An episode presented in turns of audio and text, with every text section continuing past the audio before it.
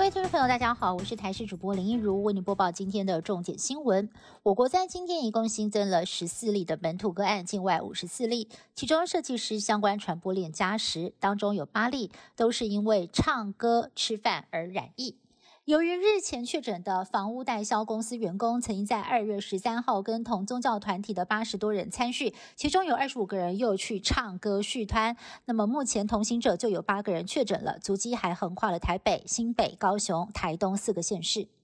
疫情也烧往了东台湾，台东县新增外县市的确诊个案，是一名旅行社的女性业务经理。他为了监督带团，搭飞机到台东和九十多位团员会合用餐完，结果就接到了台北市卫生局的通知，曾经跟确诊者有所接触，要进行居家隔离。结果一到 PCR 裁检就验出确诊。目前卫生局框列密切接触者十五个人居隔，也下令有足迹的桂田饭店还有天野餐厅停业清消，还有饭店员工跟住客大约有四百三十三个人要进行快筛，初步结果都是阴性。新北设计师衍生出来的房屋代销群聚案，原本发现是设计师先染疫，一名房屋代销员工跟他同一个餐厅用餐，结果被传染。不过现在案情大逆转了，因为指挥中心经过疫调发现，房屋代销员工按一九八五九，他的 CT 值从三十四点五上升到三十七点七。指挥官陈忠解释，代表他可能是更早就被感染，之后又传染给他的同事，而他的同事呢，又刚好跟这个设计师在同一间餐厅用餐，恐怕因此酿成了群聚，也串起了整条传播链。另外，证明房屋代销员工按一九八五九的父母亲，在今天也确定染疫。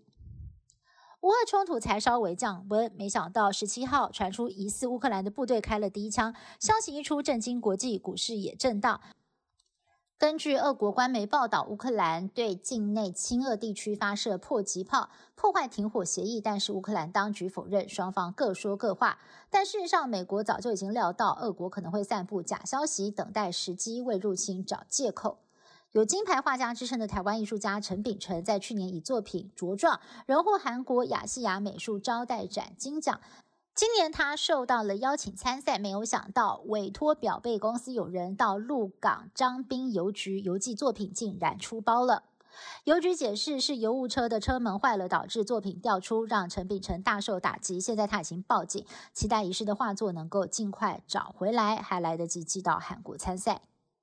过年前蛋荒还没有解决，现在又传出了产地鸭肉也短缺，饲料贵，小鸭少，还有疫情带动网购冷冻鸭肉需求，造成的市场供不应求，鸭肉的价格每台斤超过五十块钱，涨幅至少二点五成，创下了历史新高。北部还有中南部多家烤鸭跟烧腊店缺鸭涨价，还诚心建议客人少吃鸭，或者是干脆停业，或者是停卖鸭肉。预估这波鸭肉缺货潮要到年中后才能够获得缓解。